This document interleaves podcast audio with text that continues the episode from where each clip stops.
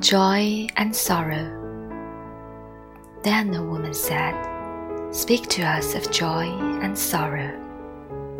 And he answered, Your joy is your sorrow unmasked. And the self same well from which your laughter rises was oftentimes filled with your tears.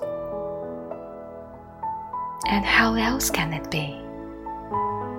The deeper that sorrow carves into your being, the more joy you can contain. Is not the cup that holds your wine the very cup that was burned in the potter's oven?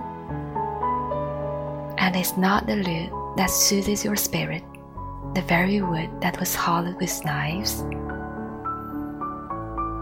When you are joyous, look deep into your heart, and you shall find it is only that which has given you sorrow that is giving you joy. When you are sorrowful, look again in your heart, and you shall see that in truth you are weeping for that which has been your delight.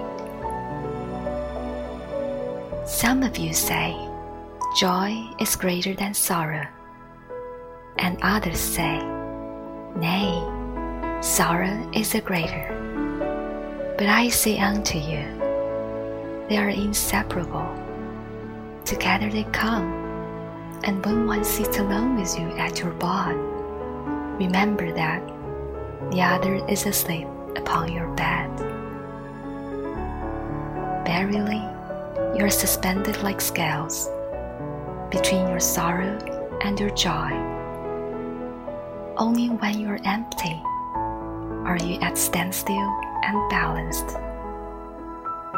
When the treasure keeper lifts you to weigh his gods and his silver, needs must your joy or your sorrow rise or fall.